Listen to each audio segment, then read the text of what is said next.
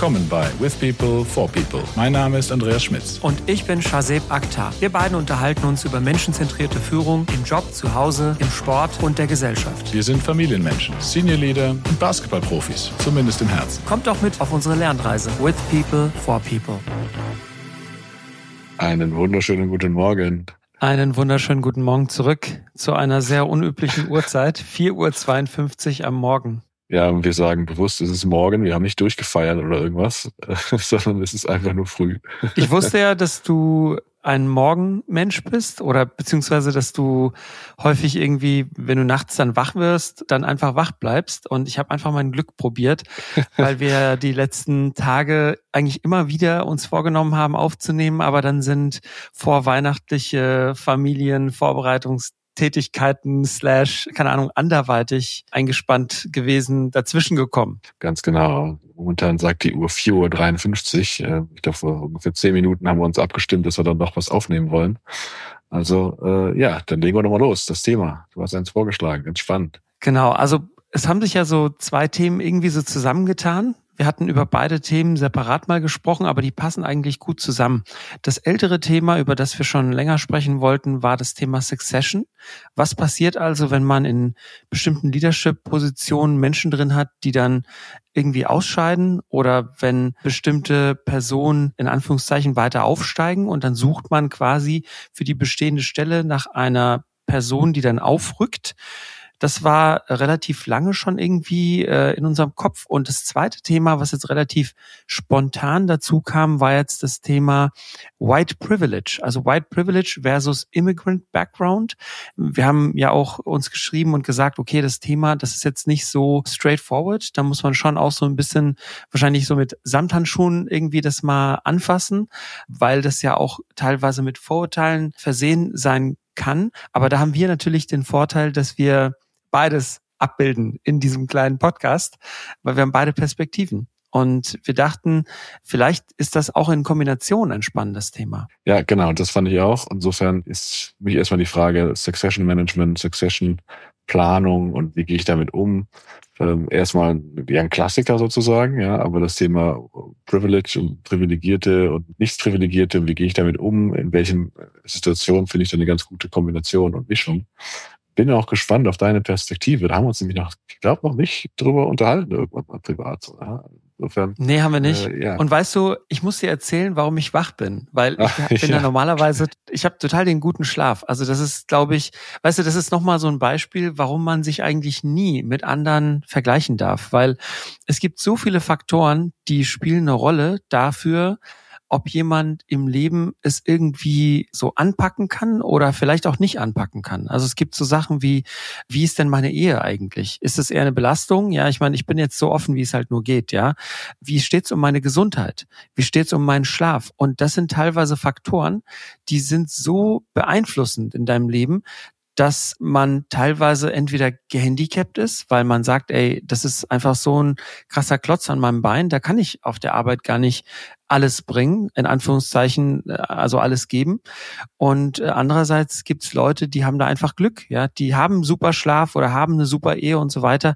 Ich glaube, diese Dinge sind immer ein großes Fragezeichen. Und normalerweise bin ich einer von denen, Gott sei Dank, der einen super Schlaf hat. Also ich kann mich abends hinlegen und schlafe dann relativ zügig ein und kann dann eigentlich auch so lange schlafen, wie die Uhr es erlaubt. Und du weißt ja aber, äh, oder viele unserer Zuhörer wissen ja auch, ich habe genau wie du auch drei Kinder. Du hast jetzt neuerdings noch ein äh, Rollo, ne? Rollo zu Hause. Ja, genau. Und äh, ein Hund. Da kann man morgens gar nicht schlafen. Ne? Also man muss dann irgendwann halt raus, ne? weil die Verantwortungen rufen. Aber heute Abend, also heute Morgen besser gesagt, äh, seit 4.15 Uhr oder so, lag ich tatsächlich wach im Bett, weil ich habe nachgedacht über die Arbeit. Das passiert hin und wieder mal. Das war vom Thema her jetzt auch perfekt, weil ich habe tatsächlich auch nachgedacht darüber, was ist denn eigentlich meine Zukunft in meiner Firma? Und da kommen dann natürlich einem auch nicht immer nur die optimistischsten Gedanken, sag ich mal, sondern man ist schnell auch in so einem Modus des Overthinkens. Ja, also zu viel Nachdenken über auch so pessimistische Szenarien. Kennst du das? Also ich kenne auf jeden Fall das Thema, ich stehe um 4.15 Uhr auf. Das passiert mir nämlich manchmal, weil ich habe festgestellt, wenn ich dann früh aufstehe, zu der Zeit bin ich wacher, als wenn ich dann nochmal mich hinlege für eine Stunde oder sowas und dann aufstehen muss. Das ist bei mir der Grund. Das über oder zu viel drüber nachdenken kenne ich auch. Ähm, das hält mich zwar sehr, auch so wie du selten vom Schlaf ab, aber wenn es dann mal so ist, dann, dann bist du da in einer, in einer Spirale irgendwo der Gedankenwelt. Und berufliche Zukunft ist, äh, wie häufig bei uns beiden, auch eine Parallele, die wir dann haben, die sich bei mir auch in der Form abzeichnet. Also insofern sehr, sehr spannend. Äh, ich bin auch bei dir, was, was das angeht, bin ich gehandicapt durch meine Umstände oder nicht. Ich muss jetzt sagen, wir, wir beide haben ja da sehr schöne Rückhalt und Vorteile und äh, ja, gesundes, gesunde Umgebung sozusagen für uns alle. Und trotzdem halten uns manchmal Gedanken wach. Ja, das, das finde ich ganz spannend. Das ist ja jetzt für dich mal die Frage ganz nochmal außergewöhnlich, äh, wie ich finde zumindest, weil du ja immer einen sehr balancierten Eindruck. Ja, insofern, dass dich was wach hält, finde ich jetzt eher außergewöhnlich. Ja, also vielleicht trügt der Eindruck manchmal. Also ich habe das natürlich über die Jahre jetzt auch, ich bin jetzt auch nicht mehr der, der allerjüngste, mir das irgendwie versucht anzutrainieren, dass ich, dass ich mir denke, okay, es gibt bestimmte Dinge, die liegen einfach nicht in meiner Macht, ja. Also Circle of Control, Circle of Influence und dann ganz außen Circle of No Control and No Influence. Also in anderen Worten, mach einfach gute Arbeit, ja, und dann mach auch mal die Anmerkung im richtigen Kreis, hey, ich will mehr machen, ich will mehr Verantwortung haben und dann überlass einfach die Entscheidung deinem Umfeld. Das kannst du ja so machen. Also nicht übertrieben bitter sein oder so, ja, sondern oder verbissen sein, sondern einfach do great work, ja, und dann guck mal, ob du auch gesehen wirst. Und da sind wir auch genau bei dem Thema. Ich habe bisher anders als viele andere Menschen, ich sag mal jetzt aus meiner Community, ich bin ja quasi mit pakistanischen Wurzeln, äh, meine Eltern kommen aus Pakistan, seit fast 50 Jahren in Deutschland mittlerweile ich höre häufig in meiner Community oder so als Heranwachsender, äh, habe ich häufig gehört, ja, ich wurde nicht eingestellt oder ich wurde nicht befördert, weil ich bin nicht deutsch-deutsch, ja, oder ich bin nicht bio-deutsch sozusagen, wie man ja sagt heute. Und wenn ich drüber nachdenke, habe ich diesen Leuten dann immer damit begegnet, dass ich gesagt habe, vielleicht hast du einfach keine guten Skills oder vielleicht bist du halt einfach nicht geeignet für die Stelle. Hast du mal darüber nachgedacht, ja? Also ein bisschen tatsächlich, wie du sagst, nüchterner, ja? Bei mir hatte ich tatsächlich häufiger den Eindruck, dass ich sogar, äh, wenn ich dann die Chance hatte, was zu zeigen, eher Vorteile hatte, weil man mich in erster Linie gar nicht so eingeschätzt hat, dass ich vielleicht gut bin. Und deswegen ist die Frage, ist es letzten Endes dann ein Vorteil oder ein Nachteil, dass du nicht deutsch-deutsch bist? Spannend, ja. Oder wie immer kannst du es von beiden Perspektiven sehen. Das Glas ist halb voll, das Glas ist halb leer. Aber ich bin erstmal bei dir beim Thema Skills, ja. Also das, das ist ein Thema, was nicht immer die primäre Rolle spielt, aber es spielt eine Rolle. Ja, das, das muss ich auch nochmal sagen. Also immer wenn wir über irgendwelche Bevorzugungen oder Benachteiligungen sprechen, glaube ich, spielt das Thema auch eine Rolle. Also wenn ich der total depp bin, dann ist egal, ob ich der privilegierten Rolle oder nicht angehöre, dann irgendwann rächt sich das. Fairerweise, äh, je nachdem, was du für einen sozialen Status hast, fällt es früher oder später auf. Ähm, und es kann sein, dass es eben erst später auffällt, wenn du, wenn du sehr äh, ja, elitären Umfeld vielleicht äh, herangewachsen bist und da gepusht wirst, Netzwerke hast und äh, Verbindungen, ähm, da kannst du, glaube ich, auch einiges erreichen, ohne dass du wirklich viel kannst. Aber auch, auch da irgendwann sind die Grenzen natürlich gegeben. Also du sagst doch, wenn du als Mensch, der beispielsweise jetzt, wie in unserem Fall hier, Andreas Schmitz heißt, der dann für eine Rolle ausgewählt wird, kannst du die Rolle jetzt aber nicht machen, wenn du äh, letzten Endes nicht kompetent bist. Also irgendwann brauchst du diese Kompetenz, weil dich dein Name oder dein Aussehen oder deine Ethnizität nicht darüber wegträgt, dass du diesen Skill nicht hast. Ja, wobei, wenn ich gerade darüber nachdenke, bin ich mir gar nicht mehr so sicher, ob das ob die Aussage stimmt. Ja, ich glaube, wir haben alle schon Leute gesehen, die in Rollen sind, wo wir gedacht haben, wie zum Henker kann diese Person diese Rolle ausfüllen mit den Fähigkeiten oder Nichtfähigkeiten, die das sind. Aber was das Thema jetzt äh, White Privilege zum Beispiel angeht, da glaube ich schon, dass das eine Rolle spielt, aber vielleicht nicht das Skill-Thema dann doch nicht ganz unterbewertet ist. Aber ich muss ja auch sagen, das ist mir, das wird einem ja selber auch nicht zwingend bewusst erstmal, diesen Bias. Ähm, und ich äh, habe die erste Erfahrung ja im, im Schulalter gemacht, in der Grundschule, ganz blödes Beispiel, aber letztendlich bin ich ja behütet aufgewachsen in einem vier Familienmitgliederhaushalt mit Hund und einem Haus und einem Stadtrand von Köln und wie auch immer. Und habe dann festgestellt, bei meinen Schulkameraden, ja, bei denen ich dann zu Besuch ab und zu war, die haben ja gar kein Haus. Ja. Und gut, eine Wohnung sind halt viele, ja, aber das ist nicht eine Wohnung, das ist eine Migrantensiedlung letztendlich gewesen. Und das merkst du dann auf einmal, wenn du in die, in die Siedlung gehst und angeschaut wirst und merkst, okay, irgendwas ist hier anders und sprachlich auch auf einmal anders. Fühlst dich auf einmal als derjenige, der, der die Minderheit ist, in dem Falle. Aber das ist ja noch nicht bewertend erstmal. Wenn du aber feststellst, wie dann andere, in dem Fall Deutsch-Deutsche, Bio-Deutsche, ähm, die dann in diese Siedlung kommen, die die Menschen behandeln, eben mit nicht dem höchsten Respekt zum Teil, dann, dann stellst du auch als Schüler auf einmal fest, hey, was ist denn hier los? Ja, warum, warum spricht er jetzt mit meinem Schulkameraden anders als mit mir? Das ist für mich damals verwirrend gewesen und ich habe das auch fairerweise lange, lange nicht, nicht äh, wahrgenommen. Und erst im, im beruflichen Alltag stellst du langsam fest, hey, da gibt es Themen, da werden Menschen auch anders behandelt. Da hast du einen, diesen Bias dann immer, aus verschiedenen Gründen. Ja.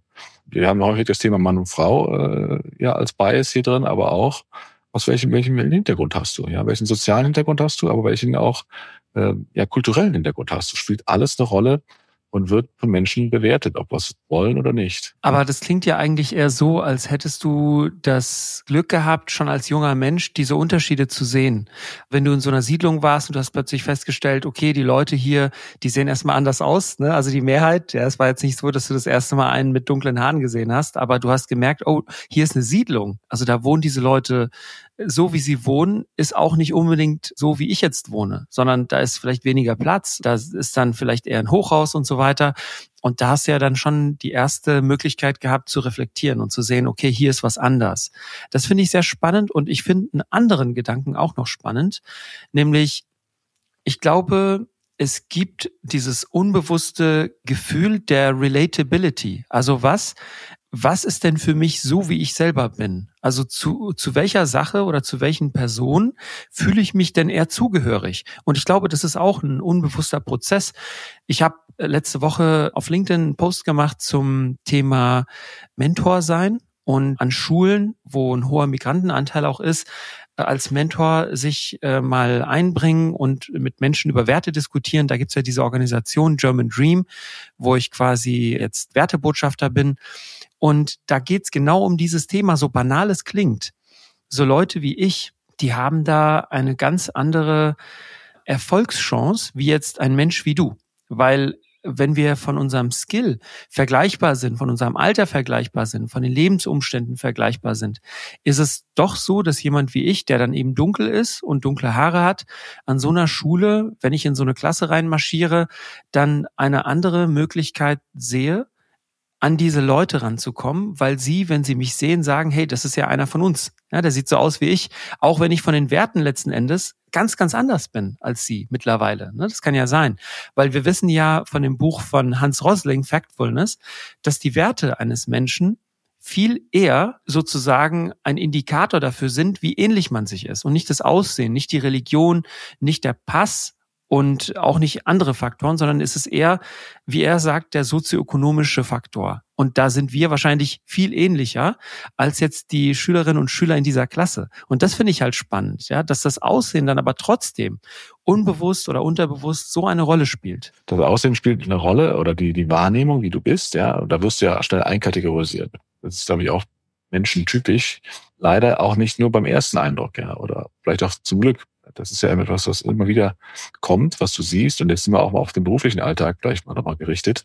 Äh, auch da wirst du ja in eine Kategorie geschoben, ob du willst oder nicht, von, von Kollegen, von Vorgesetzten, von Mitarbeitern auch, die, je besser die dich kennen, umso mehr glaube ich auch, dass es dann eben auf dein Verhalten, auf deine Werte, auf das, was du bist, abzielt. Aber gerade wenn du eben noch nicht komplett bekannt bist. Ja, wenn du erstmal nur ein Name bist, von dem ich gehört habe, und dann sehe ich dich irgendwo. Ja, umso mehr, umso oberflächlicher handle ich.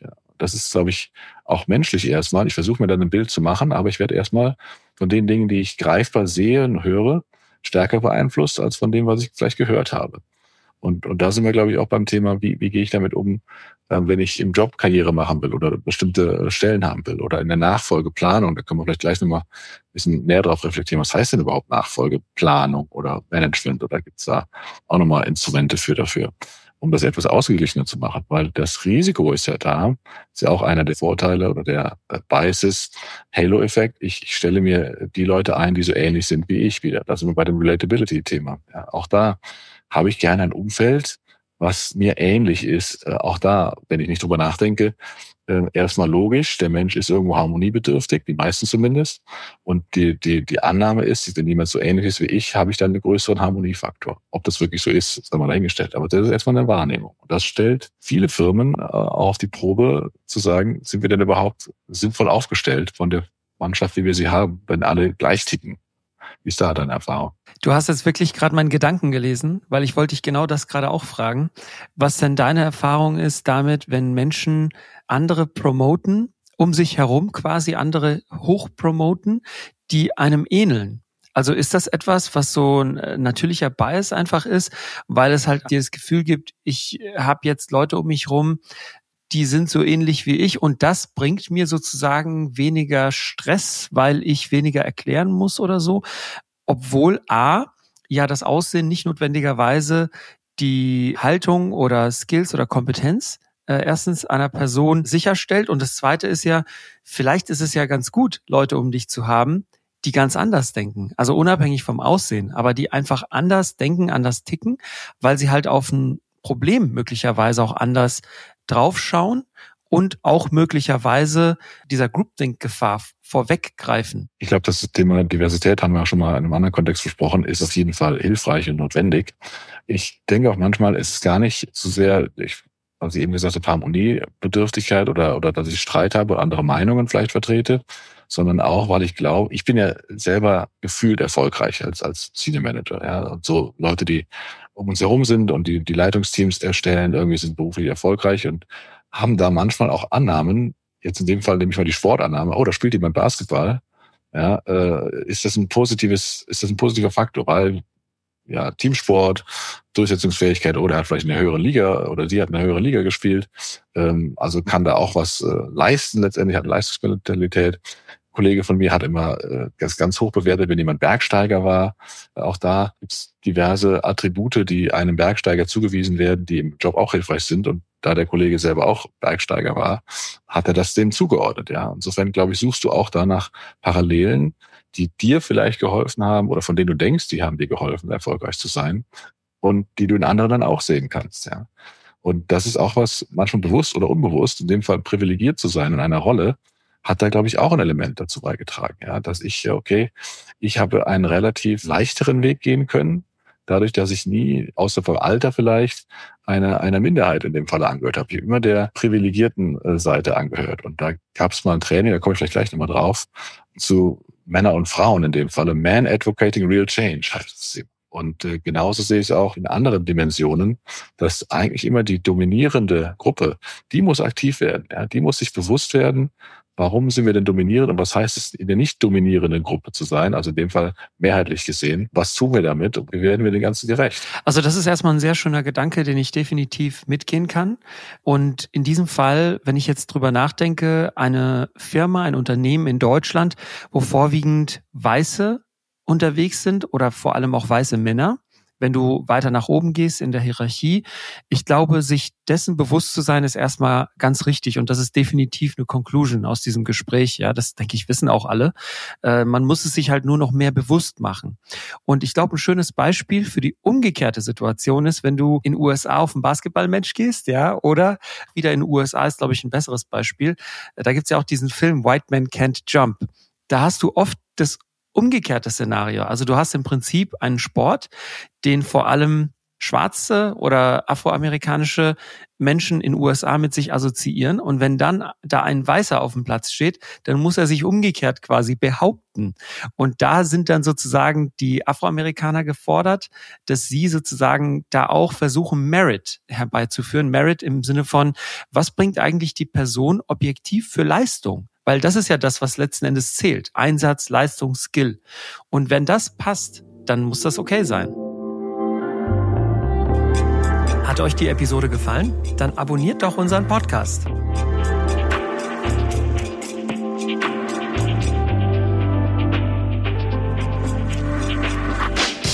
Habe ich dir die Geschichte mal erzählt von äh, Palo Alto, als ich da hingezogen bin? Da dämmert was, aber erzähl da mal. dämmert was, ja. Also ich in die USA gegangen bin, da ein bisschen zu arbeiten äh, habe ich natürlich auch gesucht, wo kann ich Basketball spielen, das macht mir Freude, da, da finde ich normalerweise auch Kontakt und Anschluss irgendwo und habe dann äh, erstmal ja so Streetballplätzen ein bisschen was gespielt und dann nachher aber eine Halle gefunden, Open Gym und da konntest du hingehen in der Nähe von Palo Alto. East Palo Alto, wohlgemerkt.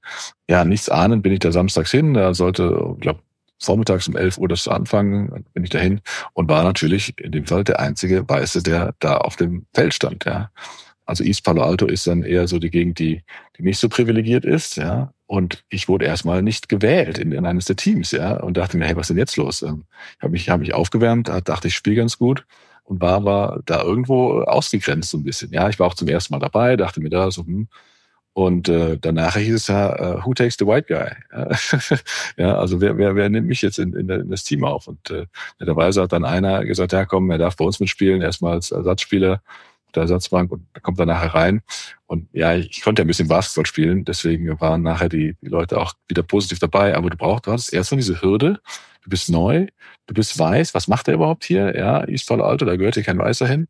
Ja, dann auch noch Basketball spielen fand ich auch wieder ganz spannende Erfahrung mal zu sehen, dass du dann auch erstmal überzeugen musst, ja, und das ist auch okay in dem Falle.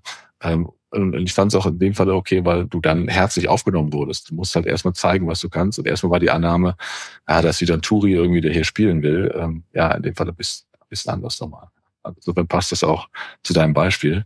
Ähm, aber ich würde nochmal ganz gern auf die, auf die Unternehmenswelt zurückgehen, ja.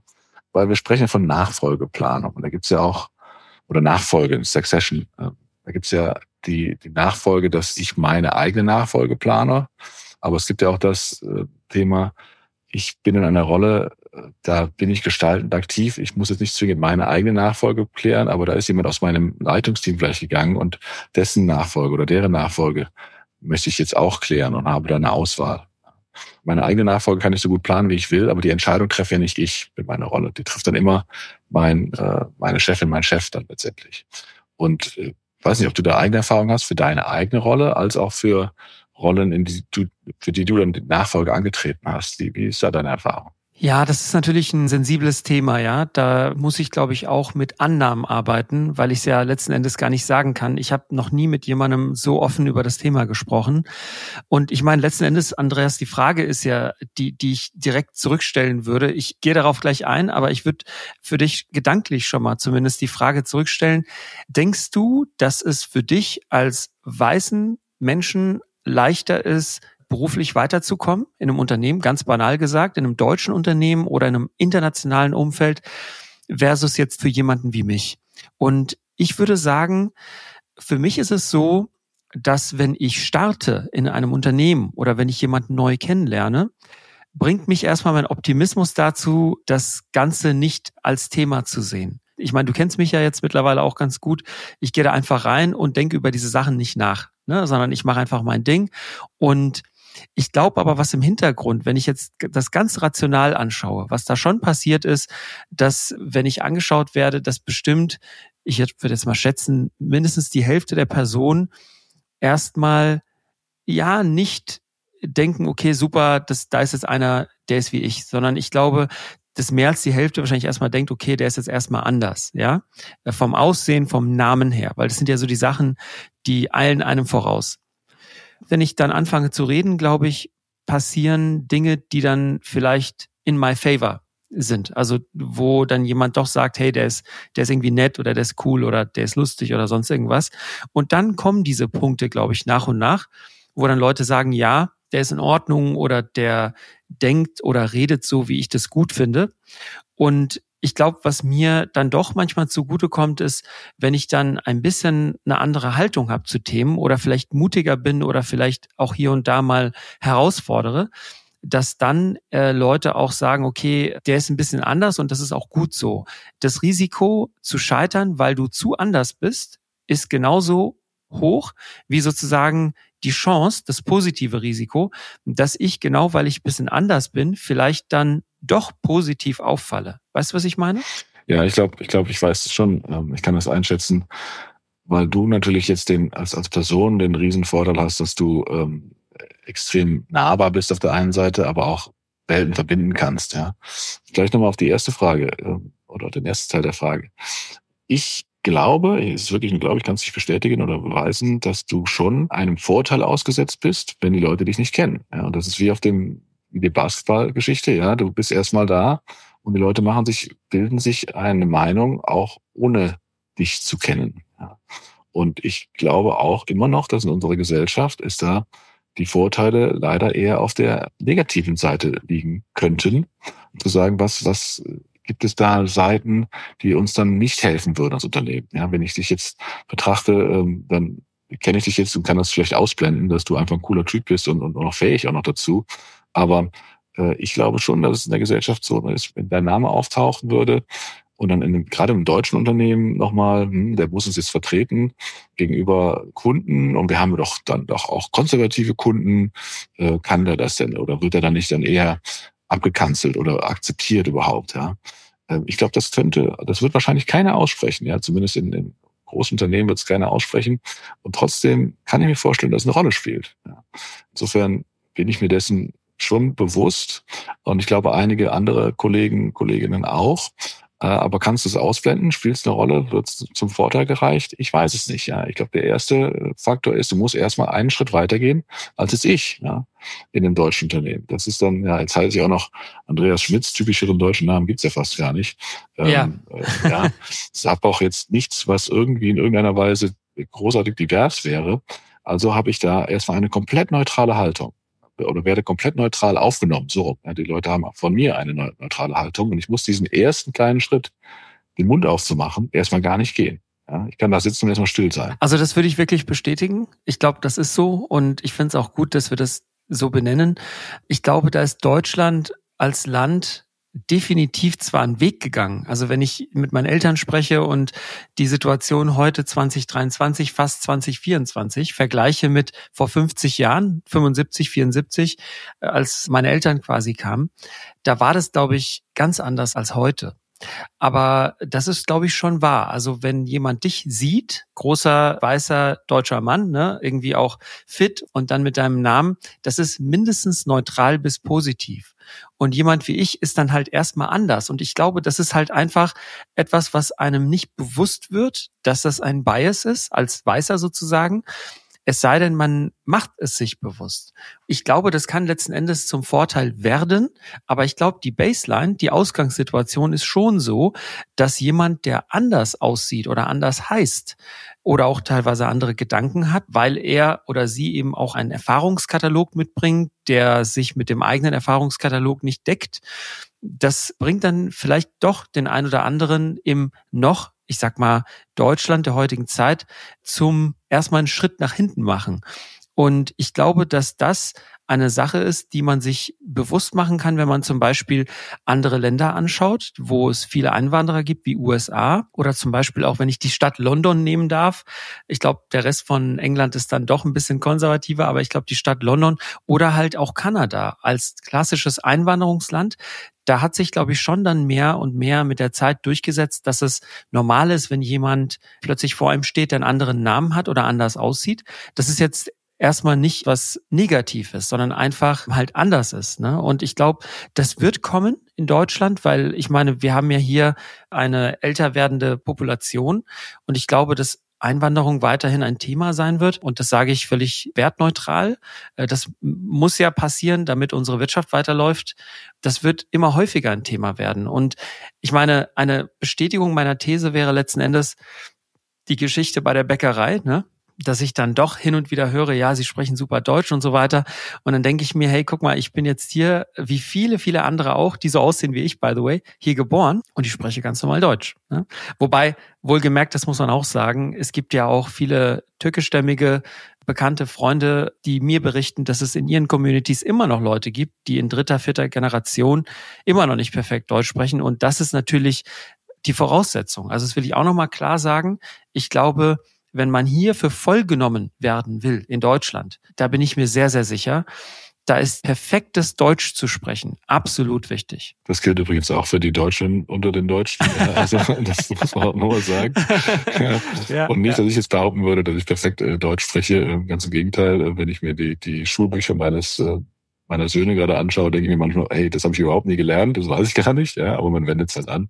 Ähm, so viel dazu. Aber ich glaube, nochmal zum Thema Unternehmen. Da gehen wir meines Erachtens auch noch nicht weit genug. Also weil wir sprechen, du sagst ja gerade auch, wir brauchen das Thema Migration, um die Wirtschaft überhaupt äh, ja, in Gang zu halten, weil wir einfach einen Arbeitnehmermangel haben werden, einen Fachkräfte- oder einen Arbeitskräftemangel. Aber die wenigsten Unternehmen habe ich das Gefühl, betrachten das als auch eine strategische Komponente zu sagen, mein Leadership-Team sollte divers äh, unterschiedlich besetzt sein, eben nicht nur Mann, Frau, sondern in verschiedensten Dimensionen. Und das zählt vielleicht auch dazu zu sagen, hey, welche, welche Dimension habe ich bisher weniger abgedeckt? Auch hier wieder Fähigkeiten äh, kommen da rein, natürlich, aber vielleicht muss ich auch weiter gucken als diese Fähigkeiten dann nützt es mir nichts, dass ich dann nachher äh, 30, 50 Prozent äh, Gender Equality habe. Super, wenn das alles Weiße sind. Ja, in, einem, in einem Land, in dem mittlerweile äh, ja doch das etwas unterschiedlich gehandhabt wird. Auch da muss ich doch nach verschiedenen Attributen schauen. Und jetzt kann ich sagen, hey, ich kann das gar nicht alles abbilden in einem, in einem Board von fünf, sechs Leuten. Nee, kann ich nicht. Aber vielleicht muss ich dann in die zweite Reihe schauen, in die Führungsriege.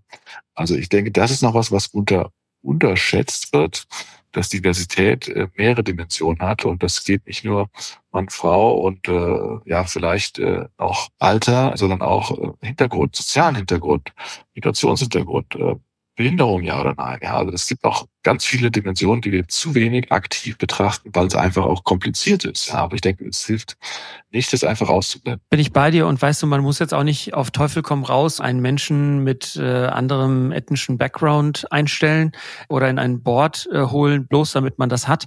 Was ich in meinem Unternehmen immer sage, es ist wichtig zu schauen, wer hat welche Interessen auch, welche Begabungen und das dann zu matchen mit dem Bedarf in bestimmten Stellen.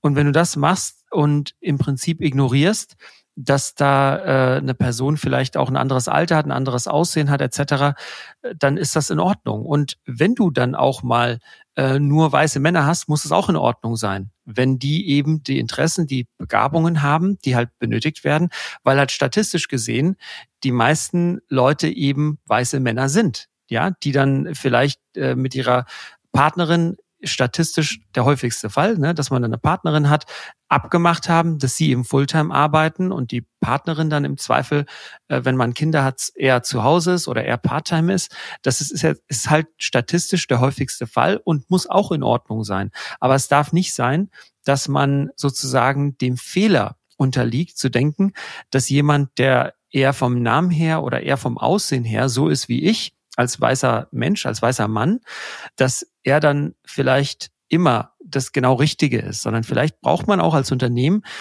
in einer globalen Zeit dann auch jemanden, der beispielsweise wie ich Multikulti ist und in verschiedenen Ländern schon war, in verschiedenen Ländern gearbeitet hat und natürlich auch ähm, kulturelle Vielfalt einfach mitbringt. Das ist ja letzten Endes auch ein Benefit, ja, den man so vielleicht gar nicht so bewusst sich gemacht hat ne, oder bewusst gesehen hat.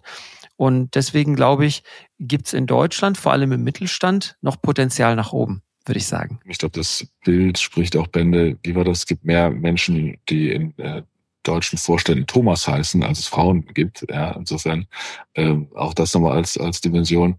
Ich möchte mal anmerken, mein Name ist vollständig Thomas Andreas Schmitz, aber um, um das Privileg nochmal äh, vollständig zu machen. Nein, nein, aber im Mittelstand ich glaube, in großen Konzernen ist es schon ausgeprägter, weil du einfach eine, eine, eine ja, weltumspannende Struktur hast. Da bleibt es gar nicht äh, aus. Und trotzdem ist, also Diversität in Konzernen ist ja auch interessant zu sehen, wenn ich auf der ganzen Welt vertreten bin. Äh, was heißt denn dann Diversität, was, was ethnische äh, Hintergrund angeht, ja? Ähm, ist das dann nur der Vorstand, den ich mir anschaue, der dann wahrscheinlich auch schon eher international ist? Kann sein.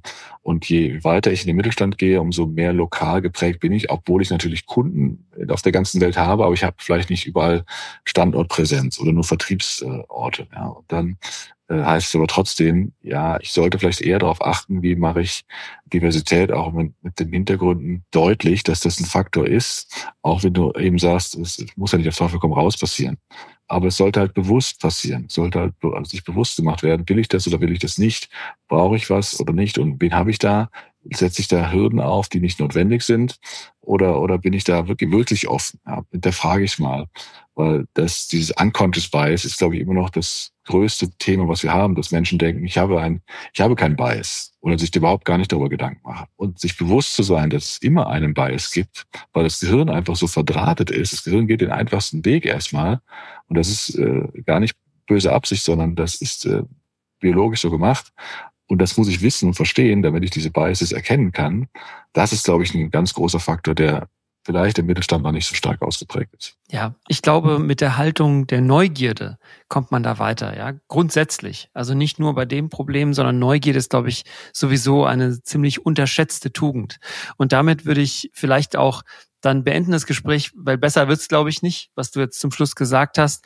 Und vielleicht auch die Conclusion, dass da eigentlich nie ausgelernt ist, sondern mit Neugierde kann man, glaube ich, vieles überwinden und im Zweifel auch den unbewussten, unterbewussten Fehler der Vorverurteilung. Das ist doch ein schönes Wort um 5.32 Uhr an einem Freitagmorgen. Äh, lassen wir es damit beruhen. Ich glaube, wir konnten äh, feststellen, dass ich das Wort Glaube heute zu häufig genutzt habe. Ähm, und auf der anderen Seite haben wir hier eine schöne Folge die auch nochmal die Dimension reflektiert. Nicht ganz einfach, privilegierte Gruppen, unterprivilegierte Gruppen, wie fühle ich mich, wie werde ich wahrgenommen, ähm, was können wir aber auch tun und das ist das Wichtige für mich, äh, weiter nach vorne und Neugierde ist das, glaube ich, das perfekte Schlusswort. Bleibt neugierig, dann wird alles gut. Lieber José, Super. danke dir. Sehr schön, ich danke dir auch für das sehr offene Gespräch. Das hat wieder wie immer Spaß gemacht.